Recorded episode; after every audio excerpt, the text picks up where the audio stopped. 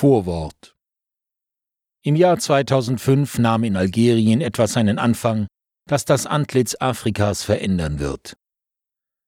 Sie kennen die Wüste von Bildern, von der Sonne verbranntes Geröll, Karawanen auf den Kämmen von Dünen, vereinzelt eine Oase vielleicht oder doch nur eine Fata Morgana? Dass hier einmal etwas wachsen soll, erscheint undenkbar. Für den westlich geschulten Wissenschaftler ist Wüstenbegrünung eine Frage der Technik, der Kontrolle und des Energieeinsatzes. Stein kann gebrochen, versalzener Sand gewaschen werden, Meerwasser entsalzt und durch Pipelines transportiert. Gewächshäuser mit Hightech-Folien auf Silan-Basis können riesige Flächen klimatisieren, ohne von der Sonne verbrannt zu werden. Blattdünger und effektive Mikroorganismen sorgen für das Wachstum, bis sich die Humusschicht regeneriert hat. Eine schöne Vision des Machbaren. Nennen wir es eine Fata Morgana des Geistes. Jannah heißt auf Arabisch Paradies. Janan, als Wort aus diesem Stamm hervorgegangen, heißt schlichtweg Garten. Seit dem Jahr 2004 ist Janan auch ein Ort im Süden Algeriens. Ein Garten, ein grünes, paradiesisches Stück Land am Rande der Sahara, in einem Tal, in dem nur Stein und Sand und flirrende Hitze war. Im Jahr 2010 beginnt hier der Siedlungsbau. In Janan kommen auch Technologien zur Wüstenbegrünung zum Einsatz. Doch etwas ist anders. Etwas macht diesen Ort betrachtenswerter als andere von Menschenhand geschaffene Oasen in der Wüste. Janan ist das Werk einer Familie. Der Einsatz an Kapital, Energie und Arbeitskraft ist gemessen am erreichten Marginal. Was die Initiatoren des Projektes, Majid, seine Frau und ihre Familie am Nordrand der Sahara tun, nennen sie integrale Umweltheilung. Es geht ihnen darum, die Selbstheilungskräfte der Natur zu erwecken. Nicht mehr und nicht weniger. Als ich Majid das erste Mal sprechen hörte, dachte ich, der Mann trägt das Paradies im Herzen. Und meine eigene inzwischen ein Jahrzehnt dauernde Suche nach Technologien, mit denen es möglich sein würde, ein Paradies auf Erden zu kreieren, erschien mir fast lächerlich. Ich hatte etwas Entscheidendes übersehen. Je mehr ich von Majid über Janan erfuhr, desto klarer war, hier geht es nicht nur um Technologien. Es geht vorab darum zu lernen, wie man das Paradies im eigenen Herzen findet. Dass sich dieses Paradies dann nicht ohne Arbeit manifestiert, versteht sich. Majid sagte öfters, ich bin wie ein Salat. Ich trage mein Herz im Kopf. Das ist das eine. Majids geöffnetes Herz rief zwei andere Dinge in sein Leben, die inzwischen untrennbarer Bestandteil des Projektes sind. Eine in der westlichen Welt verfolgte Wissenschaft, die naturnah ist, die aus der Selbstorganisation der Natur Überfluss schöpft und das Zeug dazu hat, die Menschen in Unabhängigkeit und Autarkie zu führen. Und die Hinwendung zu den afrikanischen Flüchtlingen, die durch den Süden Algeriens ziehen, um in Europa ihr Glück zu machen. Die im besten Fall die Gastlichkeit eines Asylantenheims, im schlimmsten Fall der Tod im Mittelmeer erwartet. Der Wunsch, diesen Menschen in ihrer eigenen Heimat eine Perspektive zu geben, sie zu lehren, aus der Wüste eine Heimstätte zu machen, wurde zum festen Bestandteil der Vision von Janan.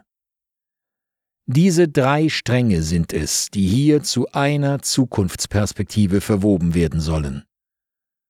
Flüchtlinge vor der geistigen Gewalt der westlichen Industriegesellschaft treffen Flüchtlinge vor der physischen Gewalt Afrikas. In einem Garten, der von einem Kind beider Kontinente geschaffen wurde. Beginnen wir mit der Geschichte unseres Gastgebers. Eine Bewegung des Herzens, Auszug aus der autobiografischen Erzählung Mit mir da draußen von Johannes Großschupf.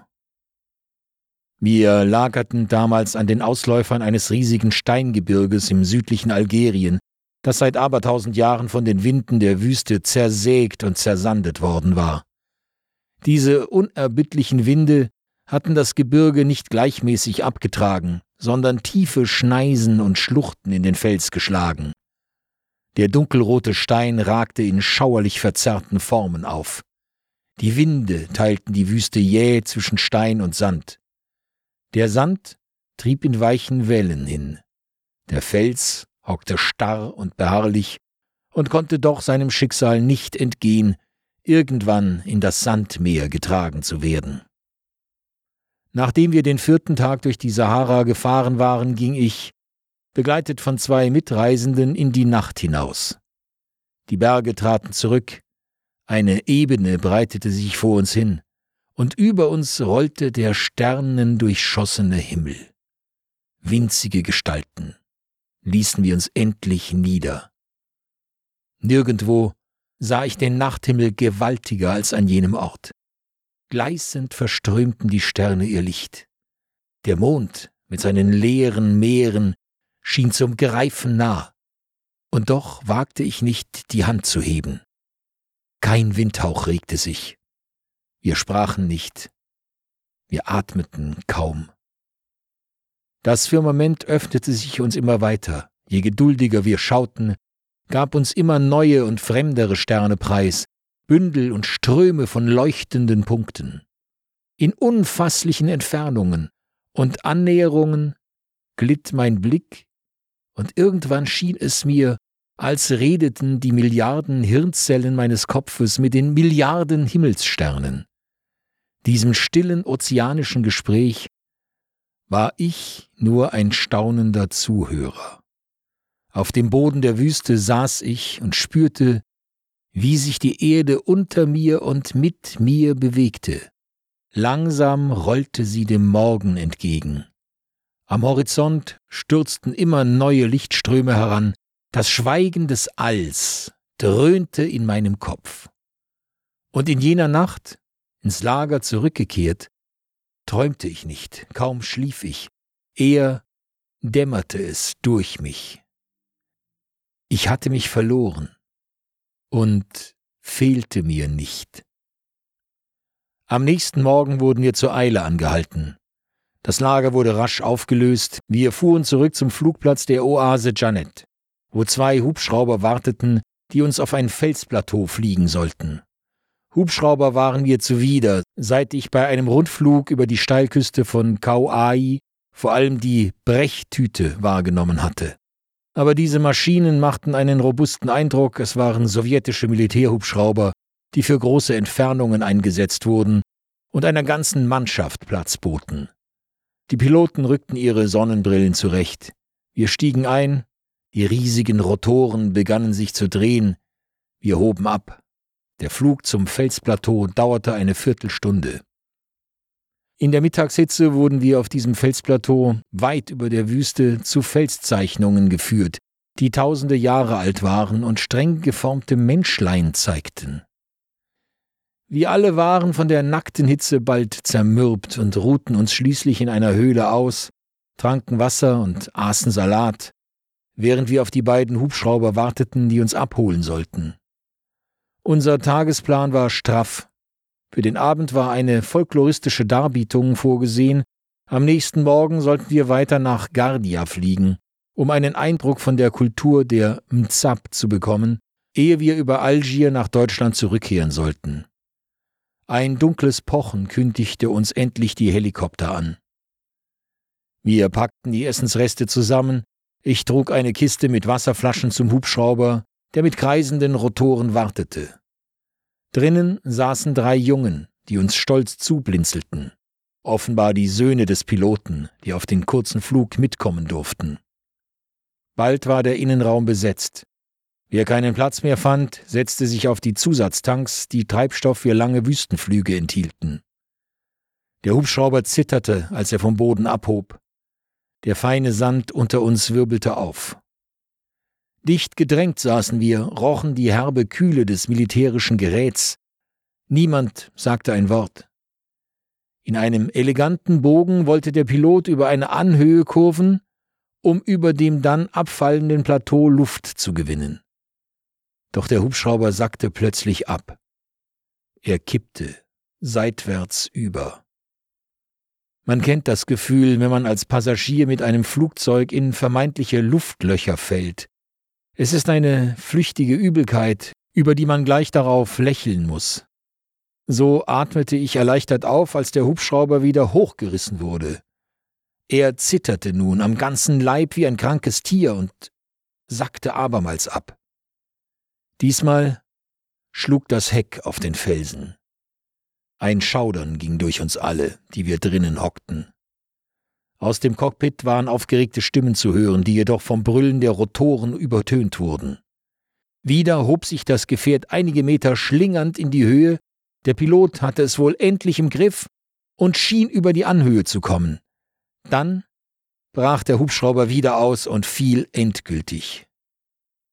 Wir starrten uns an, zu keiner Regung fähig.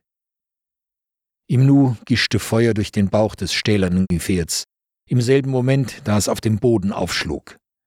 Wir wurden von den Bänken gerissen, durcheinander geschleudert, als die Maschine in die Knie ging und sich brüllend auf die Seite legte.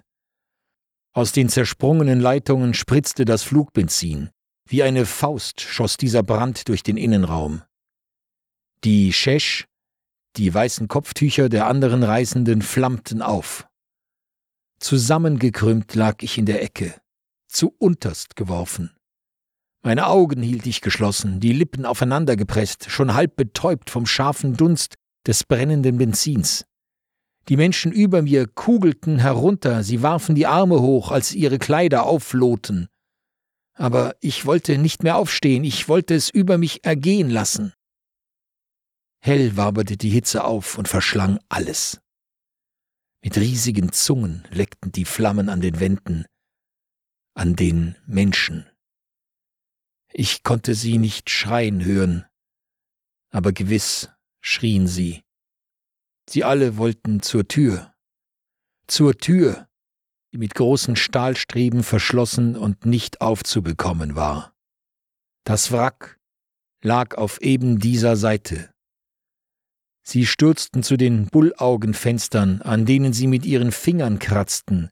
Sie wollten fort von den Flammen, sie wollten raus aber es gab keinen Ausweg, kein Entkommen, keine Rettung. Dies war das Ende. Der Brand riss die Luft ein, mit flirrender Wucht jagte er durch den Raum, der in einem Nu zusammengeschnurrt war, auf einen winzigen Punkt. Mochte dies das Ende sein? Ich wünschte nur, dass es schnell vorbei wäre.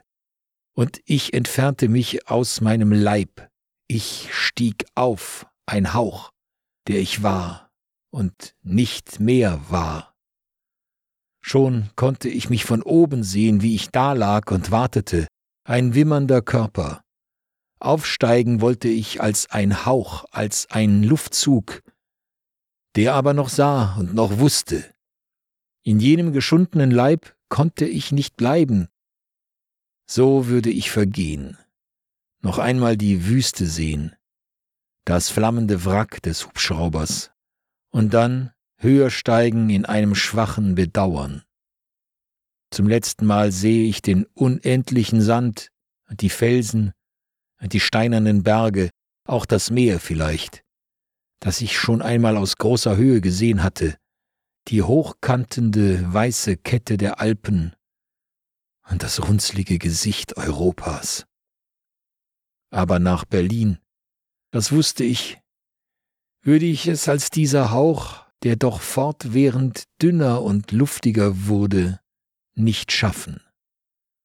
Vorher würde ich zerfließen und vergehen, in einer fremden Landschaft zerschellen. Meine Kinder würde ich nicht wiedersehen. Und diese Kinder sahen mich nun an, als ich aufstieg. Und also kehrte ich zurück, stieg wieder hinab in meinen Leib. Ich stand auf. Ich sah mich nicht nach den anderen um. Die Tür zum Cockpit hing in den Angeln, und schon war ich durch. Die Scheibe des Cockpits war zersplittert, ich wand mich durch den Stahlrahmen. Da geschah mir die Welt. Der helle Himmel bäumte sich vor mir auf, er spannte sich weit hin, er war wirklich. Ich sah ihn zum allerersten Mal. Auf den Sand fiel ich und rief meinen Namen. Ich war erlöst. Freilich war noch eine Reihe von Wundern nötig, um mich dorthin zu bringen, wohin ich gehörte. Aber Wunder geschehen, wenn man sich ihnen bereitwillig überlässt. Als Junge war ich verrückt nach amerikanischen Abenteuerfilmen gewesen. Das kam mir nun zugute. Das T-Shirt hing mir in brennenden Fetzen vom Leib, ich wälzte mich im Sand, um die Flammen zu ersticken. Das Wrack des Hubschraubers, immer noch feuerrasend, lag nur wenige Schritte entfernt. Mir fielen die Zusatztanks ein, auf denen einige von uns gesessen hatten.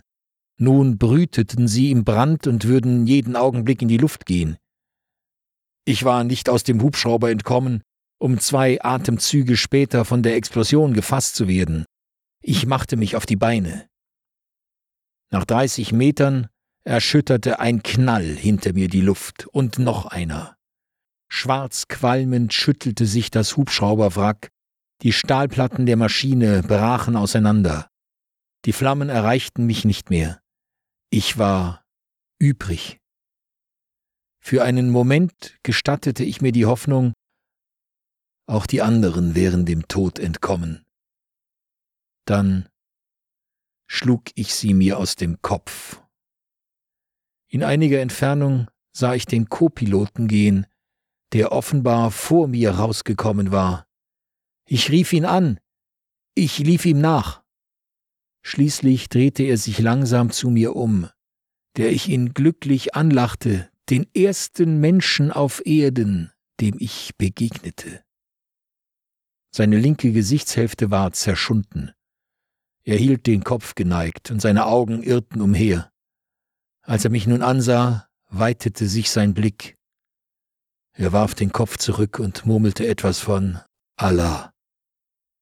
Vermutlich sah ich in jenem Moment nicht eben vorteilhaft aus, oder er war zu sehr mit sich selbst beschäftigt. Ich sah seine Pistole, die im Halfter locker an der Hüfte schwang, und ich beschloss, ihn nicht weiter zu behelligen. El Koril persönlicher Freund Majid Abdelaziz, war maßgeblich an der touristischen Erschließung der algerischen Sahara beteiligt. Der Ausflug mit den russischen Hubschraubern sollte nur der Auftakt zu einer touristischen Erschließung der Sahara werden. Doch die Reise kostete ihn das Leben. Majid Abdelaziz, gebürtiger Algerier, hatte in den 80ern Informatik an der TU Berlin studiert. Er war erfolgreich, und Berlin wurde seine zweite Heimat. Nach dem Studium arbeitete er als Projektleiter und Programmierer bei VW. Obwohl er in Deutschland Fuß gefasst hatte, hielt er den Kontakt in seine alte Heimat. Der Zufall wollte es, dass er und Mohammed Sherif Kirani von Tenere Voyage sich kennenlernten. Eine tiefe Freundschaft entstand. Beide waren vernarrt in die Wüste, und Majid wollte dem Tuareg-Prinzen helfen, den algerischen Bürgerkrieg zu überstehen. So entstand die Idee, ihn auf die internationale Tourismusbörse nach Berlin zu holen. Es war ein Erfolg. Zum ersten Mal waren echte Tuaregs in der Messe zu bewundern. Das war ein Ereignis, diese stolzen Krieger aus nächster Nähe zu erleben. Danach war das Interesse für die algerische Wüste groß. Auf Fragen über die Unsicherheit, die dort herrschte, sagte Hajj Mohammed nur, Hören Sie mal, bei uns herrscht Frieden. Zwischen Algier und Berlin liegen 1800 Kilometer und zwischen Algier und Janet 2500 Kilometer. Na? Sehen Sie? In Janet sind Sie sicherer als in Berlin. Als sich 1993 die Gelegenheit ergab, an einer Expedition in das südliche Algerien teilzunehmen, die sich aus den Aktivitäten auf der ITB ergeben hatte, war Majid begeistert dabei. Es ging zu den steinzeitlichen Höhlenmalereien von Tassili N'Adjer, Sefa. Majid sollte in der Unglücksmaschine sitzen, als er im Wüstensand ein paar zurückgelassene Plastikteller erspähte. Als er schließlich zum Hubschrauber kam, war die Tür bereits verschlossen. Der Hubschrauber hob mit donnernden Rotoren ab. Majid kehrte unversehrt zurück. Er lebte. Er lebte ein geschenktes Leben. Warum er? fragte er sich immer wieder und nicht die Kinder des Piloten. Es gab Tage, an denen er gerne getauscht hätte. Doch dieser Weg, seine Schuld zu tilgen, seine Dankbarkeit gegenüber dem Leben auszudrücken, stand nicht offen. In den folgenden Jahren bekam Majid Kontakt zu einer Reihe von außergewöhnlichen Wissenschaftlern.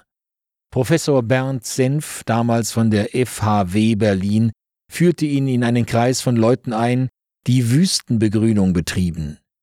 Die Arbeiten basierten auf den Theorien und Technologien von Viktor Schauberger und Wilhelm Reich. Mit dabei waren Verbündete wie Daniel Plocher von der Firma Penergetics. Im Winter 1996-97 unternahm Majid mit Bernd Senf eine erste zweiwöchige Expedition nach Tassili N'Adjer in der Sahara, um die Möglichkeiten eines eigenen Projektes auszuloten.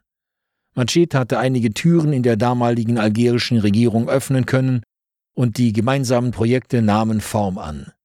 Bernd Senf, Demio und Machet hatten damals bereits ein Memorandum zur Wüstenbegrünung verfasst. Für den August 1999 war eine zweite Expedition geplant. Diesmal sollte neben Bernd Senf auch James DeMio mit von der Partie sein, ein amerikanischer Wissenschaftler, der mit Wilhelm Reichs Technologien schon den großen Dürren in Namibia 1992 und 93 und Eritrea 1994 erfolgreich ein Ende gesetzt hatte. Doch die Unruhen in Algerien flammten wieder auf und James DeMio cancelte die Reise. Obwohl mit den politischen Umstürzen in Algerien die Unterstützung seitens der Regierung wegbrach, brachte Majid im Alleingang ein paar kleinere Projekte in Gang mit dem Wissen und der Technik Plochers unter anderem zur Revitalisierung von Gewässern in Nordalgerien. Er baut die erste esoterische Kläranlage, wie sie das Kind damals tauften, für 20.000 Einwohner Zerralda bei Algier. Sie funktioniert bis heute noch einwandfrei, ohne Strom oder Energiezufuhr. So konnten die Einheimischen vor Ort wieder ohne Infektionsgefahr baden. Doch der Traum eines eigenen Begrünungsprojektes musste angesichts der katastrophalen politischen Lage vorerst begraben werden. Im Jahr 2003 kam es zu einer extremen Dürre, von der Algerien sowie einige andere Mittelmeeranrainer betroffen waren. Die algerische Regierung überlegte schon, Trinkwasser mit Tankern zu importieren. Du kannst doch nicht untätig dasitzen, sagte Majids Frau. Aber es gab keine Unterstützung seitens der algerischen Regierung, kein Geld, keinen Auftrag. Aber du kannst doch nicht untätig dasitzen, sagte sie. Es gab keine rechtliche Grundlage. Der Bürgerkrieg lag in den letzten Zügen, und mit einem Gerät über Land zu fahren, das wie eine Flugabwehrkanone aussieht, wäre eine vielleicht stilvolle Art gewesen, Selbstmord zu begehen. Aber du kannst doch nicht, Majids Zweifel fegte sie vom Tisch. Auch wenn die Operation nur ein Prozent Erfolg hat, ist schon viel erreicht. Es war Wahnsinn. Aber es war machbar. Die Wüste war es, die Majid Abdelaziz ein zweites Leben geschenkt hatte, nun würde er es ihr zurückgeben. Die Familie erwarb sich 2004 Land in einer entlegenen, sich augenförmig öffnenden Geländeformation nahe des Djebel Amour, in der Nähe des Geburtsortes seiner Frau, von Klippen eingeschlossen, zugänglich nur durch zwei in den Fels geschnittene Schluchten, leicht zu kontrollieren, von außen kaum einsehbar. Das Land gehörte bis dahin der Regierung, wurde von der Gemeindeverwaltung in El Hawita verwaltet und traditionell von den dort ansässigen Nomaden mit ihren Ziegen und Schafherden beweidet. Majid baute einen Cloudbuster und einige andere Dinge, die er in Berlin kennengelernt hatte. Die Wetteroperation gelang. Schon nach zweieinhalb Stunden bildeten sich die ersten Wolken. Nach fünf Stunden war der Himmel schwarz und von Wetterleuchten durchzogen. Eine halbe Stunde später regnete es. Es folgten weitere Operationen in Janan, im Umkreis von 100 Kilometern normalisierte sich das Klima. Es regnete so viel, dass die Stauseen bald zum Bersten gefüllt waren. Es war das Ende der algerischen Dürre und der Anfang von etwas Größerem. Majid blieb in Janan. Mit Hilfe seiner Schwägerin Fatima Belami und ihrem Mann pflanzten sie Oliven, Äpfel, Reihen von Kasuarinen, um dem Wind Einhalt zu gebieten. Er säte Getreide, setzte Kartoffeln, pflanzte Salat.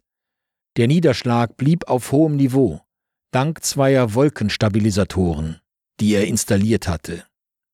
Es regnete so viel und so heftig, dass die niedrigen Flächen sich teilweise in Seen verwandelten, dass die Wassermassen die frisch gesetzten Kartoffeln wegspülten. In den ersten Jahren kam es immer wieder zu Zusammenstößen mit den Nomaden, die ihre Herden über die frisch angelegten Felder führten.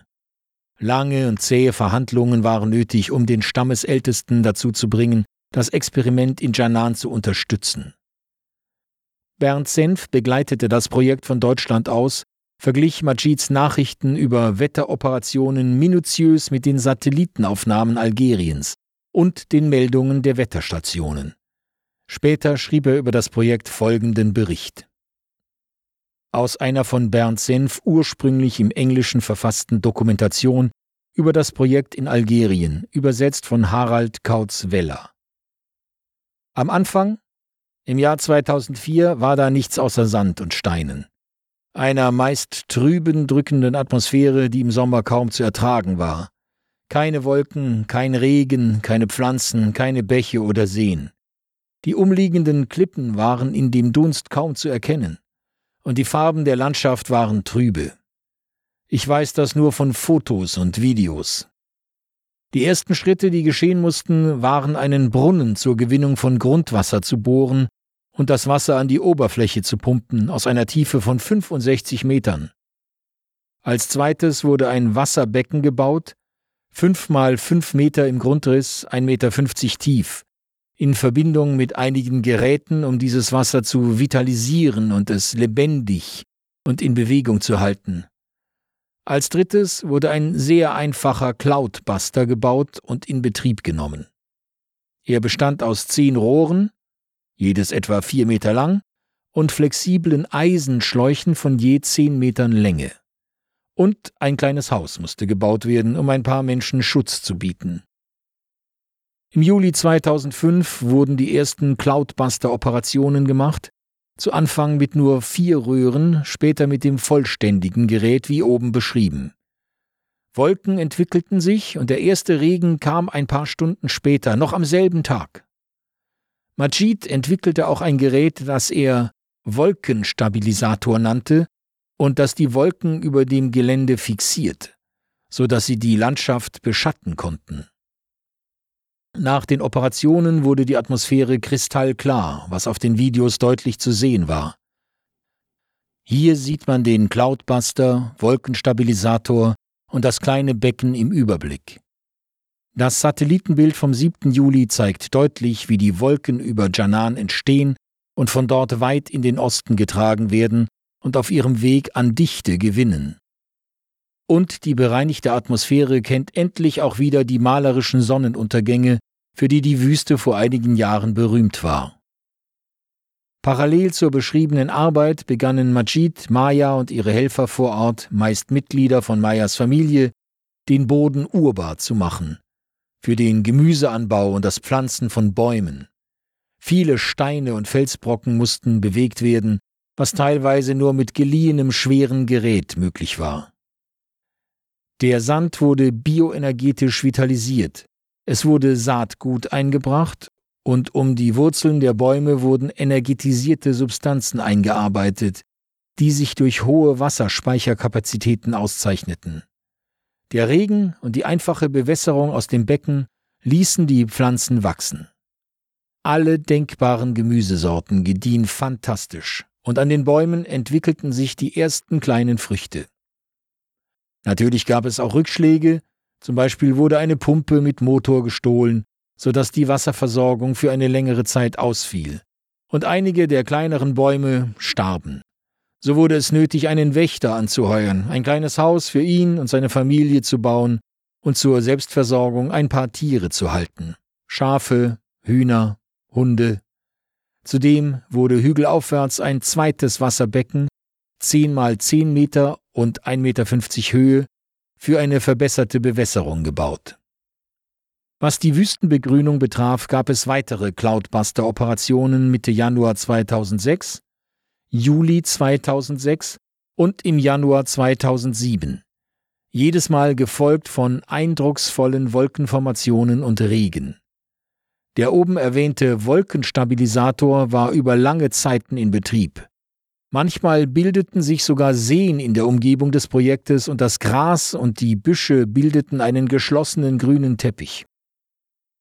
Was ich bisher beschrieben habe, geschah alles, bevor ich selber zusammen mit meiner Lebensgefährtin Sibylle das Wüstenbegrünungsprojekt vom 22. Juli bis zum 2. August 2007 besucht habe. Wir wussten das alles durch Kommunikation mit Majid und Maya, von Fotos und Videos und über die Beobachtung der Satellitenbilder von Nordafrika und des Mittelmeeres. Bevor wir in Laguat ankamen, hatte es keine Wetteroperationen gegeben.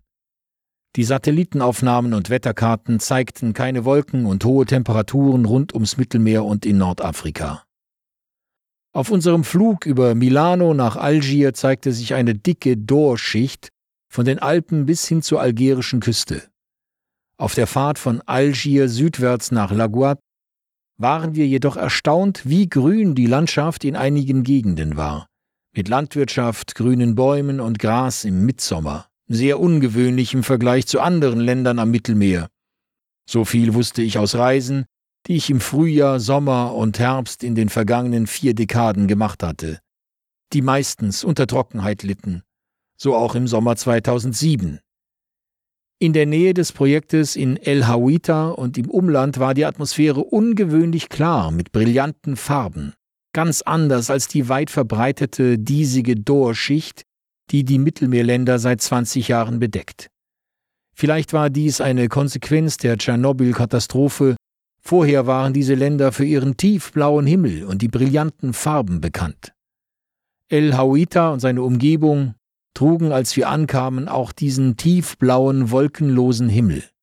Obwohl die Temperatur mittags und am Nachmittag bei 38 Grad lag, fühlten wir uns die meiste Zeit über wohl. Ganz anders, als dies in einer Dor-Atmosphäre derselben Temperatur gewesen wäre. Es mussten noch einige technische Probleme gelöst werden, bevor das OROP-Gerät voll funktionstüchtig sein sollte. Ein weiteres Gerät mit zehn passiven Rohren wurde gebaut und an das obere Wasserbecken angeschlossen. Auf den Zenit zielend während der erste Cloudbuster einige Stunden des Tages vom Westen her abzog.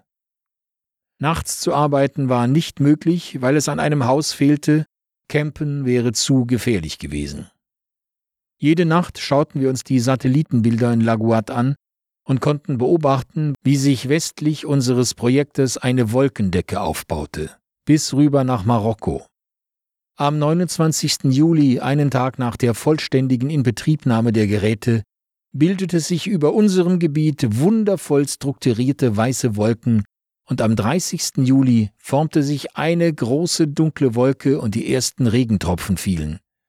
Die Satellitenaufnahmen zeigten einen Wolkengürtel von Marokko, westlich von Nordalgerien, hoch bis zu unserem Projektgebiet und Laguat. Sibylle und ich verließen Algerien am 2. August, ohne selber intensive Regenfälle gesehen zu haben. Majid und Maya blieben noch zwei Wochen, innerhalb von ein paar Tagen wurde ein neuer und besserer Cloudbuster gebaut, und als er in Betrieb genommen wurde, entwickelte sich innerhalb von Stunden eine schwere, weitreichende Wolkendecke und brachte intensive Regenfälle. Das war am 10. August. All das wurde durch mich in Berlin mit Satellitenbildern und Wetterkarten dokumentiert und durch außerordentlich eindrucksvolle Videoaufzeichnungen durch Maya und Machid in El Hawita, Laguat und der weiteren Umgebung. Über die folgenden Wochen zeigten die Satellitenbilder Wolken und Regen über Marokko, Nordalgerien und manchmal Tunesien immer und immer wieder wie Wellen oder Impulse, die von West nach Ost verliefen. Die anderen Länder am Mittelmeer waren überwiegend wolkenlos, ohne Niederschläge und litten unter einer Hitzewelle, und Südgriechenland und Süditalien hatten in dieser Zeit fürchterliche Waldbrände. Etwa Mitte September wurden die Geräte, die jeweils einige Stunden am Tag in Funktion gewesen waren, außer Funktion gesetzt. Nach ein paar Tagen nahmen Wolken und Regen ab und verschwanden völlig. Hier sieht man den neuen fertiggestellten zehnrohrigen Cloudbuster und wie er auf dem Gelände in Position gebracht wird. Wer noch Zweifel an der Wirksamkeit des Cloudbusters hat, dieses Video entstand bei der ersten Operation und dokumentiert den Durchbruch, den Moment, wo sich die seit Jahren verstaute Energie zwischen Himmel und Erde entlädt. Das Wetterleuchten dauerte die ganze Nacht, trat jedoch ausschließlich direkt über dem Cloudbuster auf. Am nächsten Morgen fanden sie das Gerät auf der Seite liegend. Eine entfachte Sturmböe hatte es umgeworfen.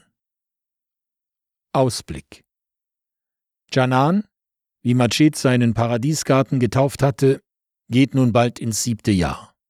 Das Klima in der Region ist seit der ersten Operation 2005 stabil. Es regnet ausreichend, die Stauseen sind gefüllt, der Grundwasserspiegel hat 30 Meter gut gemacht. Der Preis für Wüstentrüffel ist von 80 auf 8 Euro das Kilo gefallen. Die Menschen in der Region danken Allah, und das ist auch gut so. So kann Majid in Ruhe arbeiten. Bisher war Janan ein privates Projekt. 2011 soll ein neuer Zyklus starten und das Projekt soll sich nach außen öffnen. Der Welt zeigen, was möglich ist. Und interessierte Menschen lehren, wie man es macht. Dazu wurde auf dem Gelände ein zweites Gebäude errichtet, das als Scheune für Gerätschaften, aber auch als erste Unterkunft für Gäste dienen soll. Die Außenmauern stehen, Dach und Innenausbau sind in Auftrag gegeben. Das wird das letzte konventionelle Gebäude auf dem Gelände werden. Im Laufe des Jahres 2010 sollen aus Sandsäcken in Dastberg kuppelbauweise Appartements dazukommen. Ein erster Schritt hin auch zu einer ganzheitlichen Antwort auf die Frage, wie wir in Zukunft leben werden. Nachhaltigkeit, Einfachheit, Naturnähe und Effizienz auf allen Ebenen. Janan bekommt einen Hektar Weinreben. Den Gemüseanbau hat Majid in der vergangenen Saison zurückgefahren zugunsten der Bäume. Sie sind pflegeleichter und bringen einen dem Ziel eines eigenen stabilen Mikroklimas näher als der Ackerbau. Auch das Flüchtlingsthema tritt nun langsam in den Vordergrund. Nicht nur in Form von Haragas, die immer mal wieder für ein paar Tage oder Wochen Arbeit auf Majids Feldern finden.